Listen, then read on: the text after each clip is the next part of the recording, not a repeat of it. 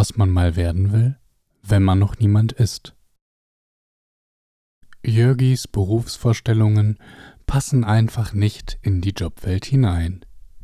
Berufswünsche hatte er genug und den nötigen Ehrgeiz würde er auch mitbringen. Aber seine Logiken waren mit denen des Arbeitsmarktes einfach nicht kompatibel. Als Kind wollte Jörgi immer König werden. Da würde man immer viel essen dürfen, könnte einen schönen Bart tragen und ein persönlicher Hofnarr würde für die Belustigung sorgen. Solche Berufe sind aber derzeit nahezu gänzlich ausgestorben. Welcher Betrieb bildet heute schon noch Könige aus? Selbst Prinz oder Prinzessin wird kaum jemand mehr. Die royalen Familien in Großbritannien, Spanien und den Niederlanden standen nach Jörgis Geschmack zu sehr in der Öffentlichkeit. Das wäre nichts für ihn. Vor allem gefiel ihm nicht, dass der Adel von heutzutage die Deutungshoheit über alles, einschließlich sich selbst, verloren hat. Schon längst hat die Klatschpresse die Macht an sich gerissen. Was die schreiben, ist Gesetz.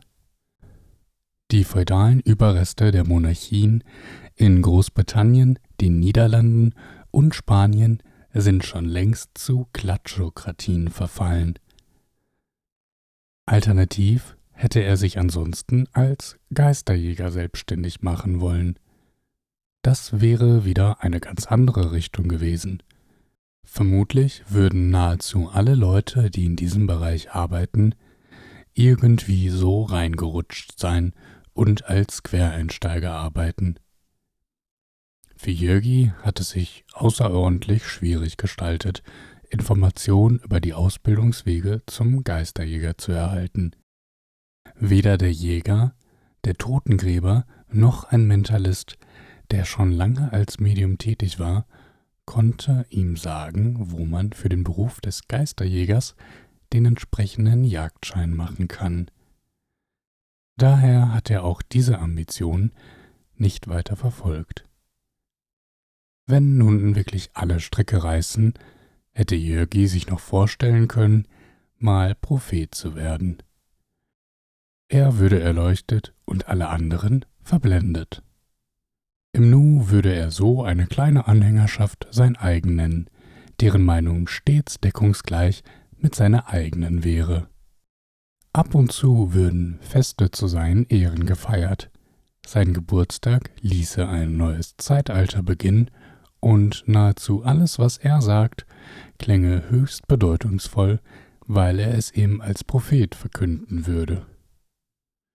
Andererseits mögen die goldenen Jahre der Propheten schon längst vorbei sein. Wie wäre das heutzutage als gefragter Prophet? Würde Jörgi in Zukunft nur mit Sonnenbrille rausgehen können und würde trotzdem ständig erkannt und im Bus nach einem Selfie gefragt? Jörgi war verunsichert. Jedoch gefiel ihm der Gedanke, dass Propheten sich nie irgendwo bewerben müssen. Vielmehr klopft Gott bei ihnen an, wenn es soweit ist. Ob ein Prophet in unsere heutige Zeit passt, kann Jörgi ohnehin nicht selbst entscheiden. Nach einem gewöhnlichen Beruf muss man manchmal lange suchen, aber vor seiner Berufung kann man sich nicht verstecken. Wenn es also soweit war, würde er gefunden werden.